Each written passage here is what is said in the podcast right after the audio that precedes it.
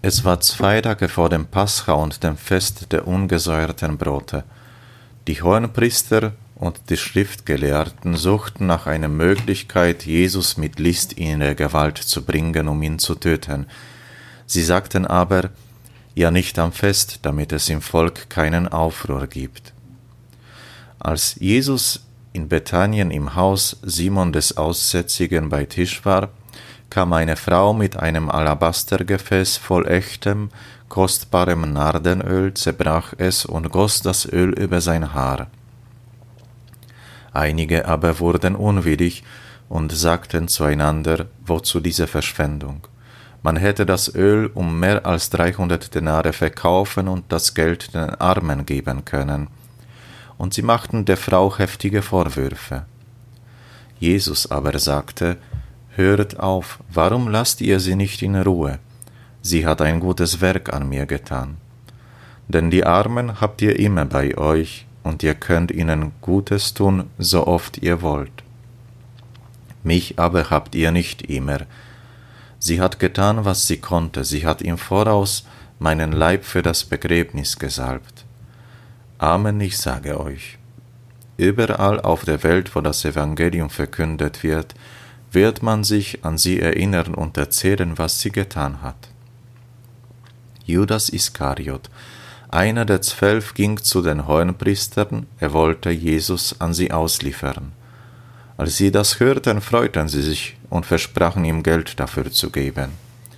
Von da an suchte er nach einer günstigen Gelegenheit, ihn auszuliefern. Am ersten Tag des Festes der ungesäuerten Brote, an dem man das Paschalam schlachtete, sagten die Jünger zu Jesus, Wo sollen wir das Paschamal für dich vorbereiten? Da schickte er zwei seiner Jünger voraus und sagte zu ihnen, Geht in die Stadt, dort wird euch ein Mann begegnen, der einen Wasserkrug trägt, folgt ihm, bis er in ein Haus hineingeht. Dann sagt zu dem Herrn des Hauses, der Meister lässt dich fragen, wo ist der Raum, in dem ich mit meinen Jüngern das Paschalam essen kann? Und der Hausherr wird euch einen großen Raum im Obergeschoss zeigen, der schon für das Festmahl hergerichtet und mit Polstern ausgestattet ist. Dort bereitet alles für uns vor. Die Jünger machten sich auf den Weg, und kamen in die Stadt, sie fanden alles so, wie er es ihnen gesagt hatte, und bereiteten das Paschamal vor. Als es Abend wurde, kam Jesus mit den Zwölf. Während sie nun bei Tisch waren und aßen, sagte er, Amen, ich sage euch, einer von euch wird mich verraten und ausliefern, einer von denen, die zusammen mit mir essen. Da wurden sie traurig, und einer nach dem anderen fragte ihn, doch nicht etwa ich. Er sagte zu ihnen, einer von euch zwölf, der mit mir aus derselben Schüssel ist, der Menschensohn, muss zwar seinen Weg gehen, wie die Schrift über ihn sagt, doch wehe Menschen, durch den der Menschensohn verraten wird. Für ihn wäre es besser, wenn er nie geboren wäre. Während des Mahls nahm er das Brot und sprach den Lobpreis, dann brach er das Brot, reichte es ihnen und sagte, Nehmt, das ist mein Leib. Dann nahm er den Kelch, sprach das Dankgebet, reichte ihn den Jüngern, und sie tranken alle daraus. Und er sagte zu ihnen, Das ist mein Blut, das Blut des Bundes, das für viele vergossen wird. Amen, ich sage euch, ich werde nicht mehr von der Frucht des Weinstocks trinken, bis zu dem Tag, an dem ich von neuem davon trinke im Reich Gottes. Nach dem Lobgesang gingen sie zum Ölberg hinaus. Da sagte Jesus zu ihnen, Ihr werdet alle an mir Anstoß nehmen und zu Fall kommen, denn in der Schrift steht, ich werde den Hirten erschlagen, dann werden sich all die Schafe zerstreuen aber nach meiner Auferstehung werde ich euch nach Galiläa vorausgehen. Da sagte Petrus zu ihm, Auch wenn alle an dir Anstoß nehmen, ich nicht. Jesus antwortete ihm, Amen, ich sage dir, noch heute Nacht, ehe der Hahn zweimal kräht, wirst du mich dreimal verleugnen. Petrus aber beteuerte, Und wenn ich mit dir sterben müsste, ich werde dich nicht verleugnen. Das gleiche sagten auch alle anderen. Sie kamen zu einem Grundstück, das Gethsemane heißt, und er sagte zu seinen Jüngern, Setzt euch und wartet hier, während ich bete. Und er nahm Petrus, Jakobus und Johannes mit sich, da ergriff ihn Furcht und Angst, und er sagte zu ihnen, Meine Seele ist zu Tode betrübt, bleibt hier und wacht.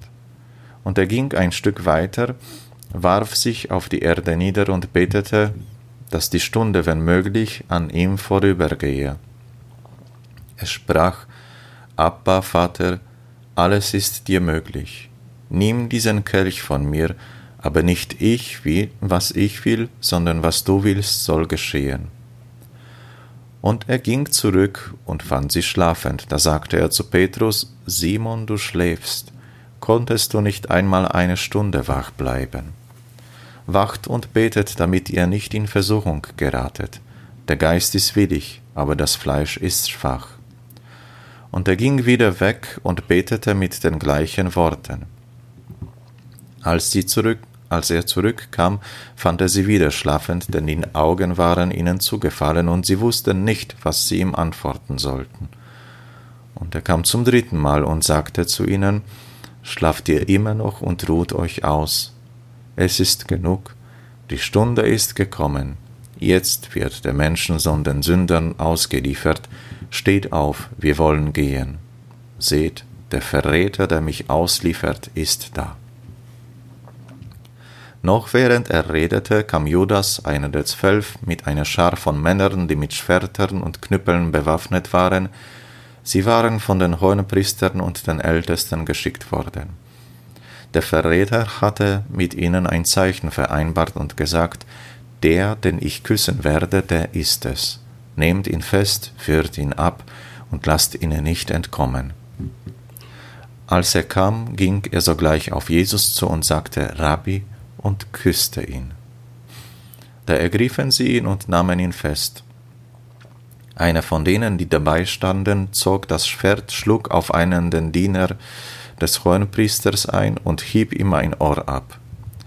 Da sagte Jesus zu ihnen, wie gegen einen Räuber seid ihr mit Schwertern und Knüppeln ausgezogen, um mich festzunehmen.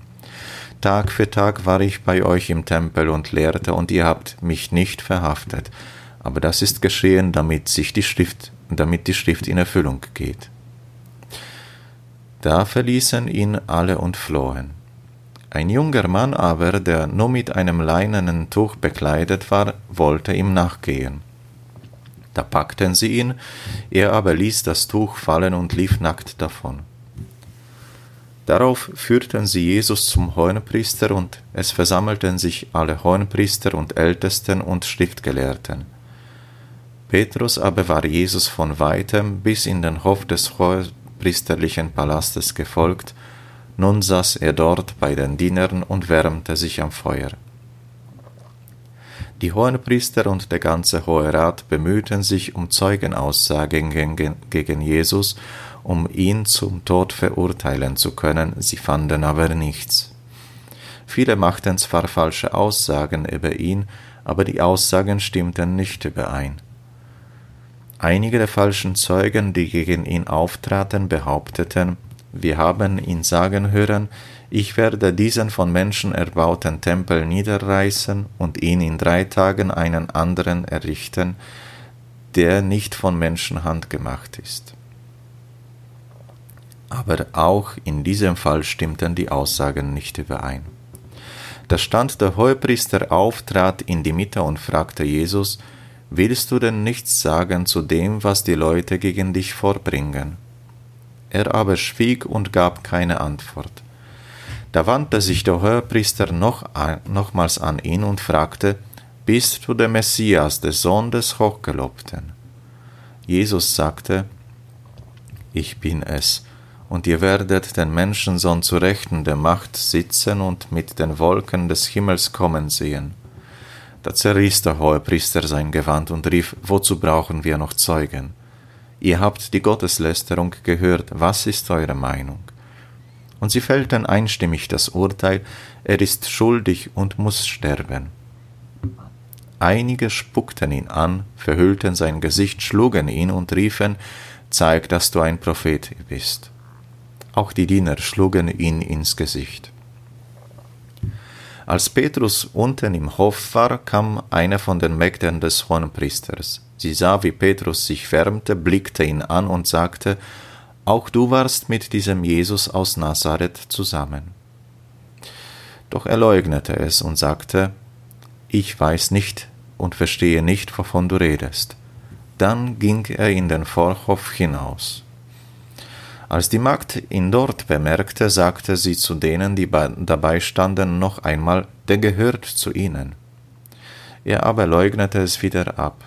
Wenig später sagten die Leute, die dort standen, von neuem zu Petrus, du gehörst wirklich zu ihnen, du bist doch auch ein Galiläer.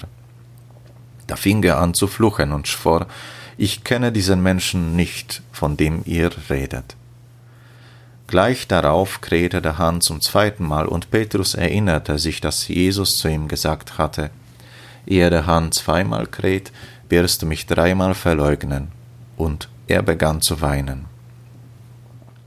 Gleich in der Frühe fassten die Hohenpriester, die Ältesten und die Schriftgelehrten, also der ganze Hohe Rat, über Jesus einen Beschluss.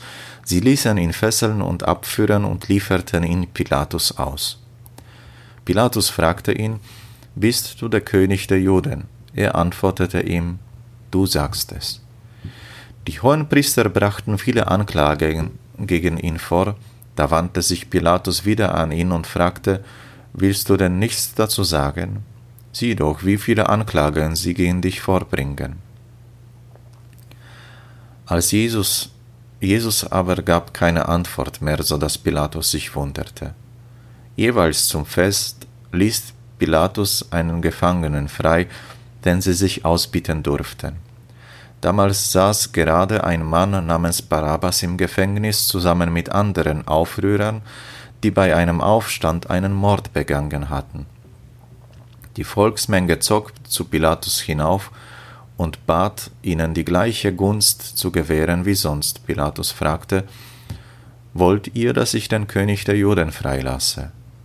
Er merkte nämlich, dass die Hohenpriester nur aus Neid Jesus an ihn ausgeliefert hatten.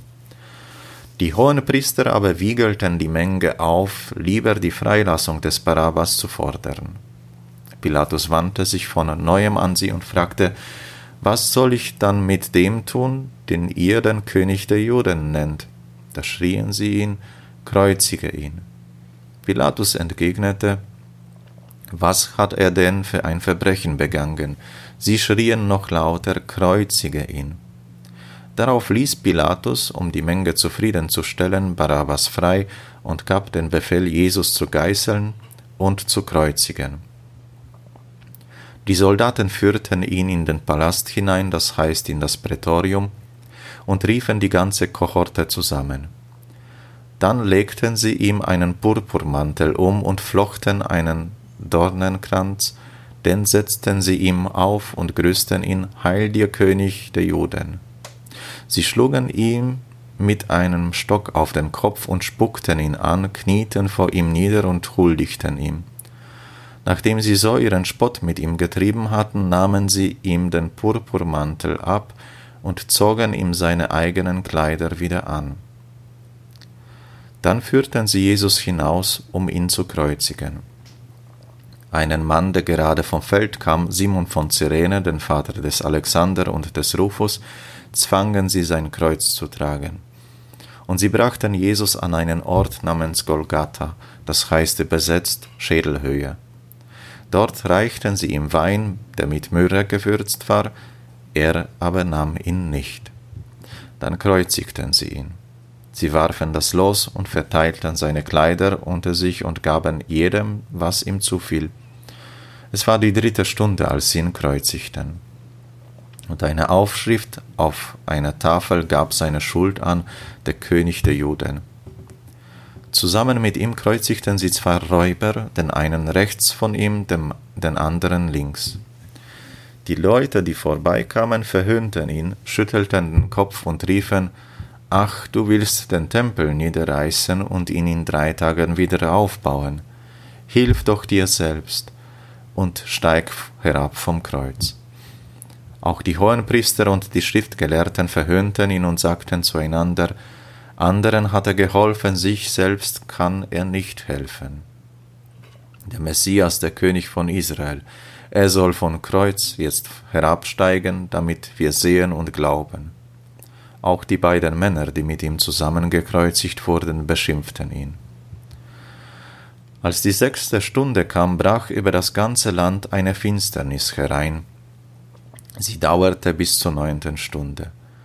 Und in der neunten Stunde rief Jesus mit lauter Stimme, Eloi, Eloi, lema sabachthani, das heißt übersetzt, Mein Gott, mein Gott, warum hast du mich verlassen? Einige von denen, die dabei standen und es hörten, sagten, Hört, er ruft nach Elia. Einer lief hin, tauchte einen Schwamm mit Essig, steckte ihn auf einen Stock und gab Jesus zu trinken. Dabei sagte er, Lasst uns doch sehen, ob Elia kommt und ihn herabnimmt.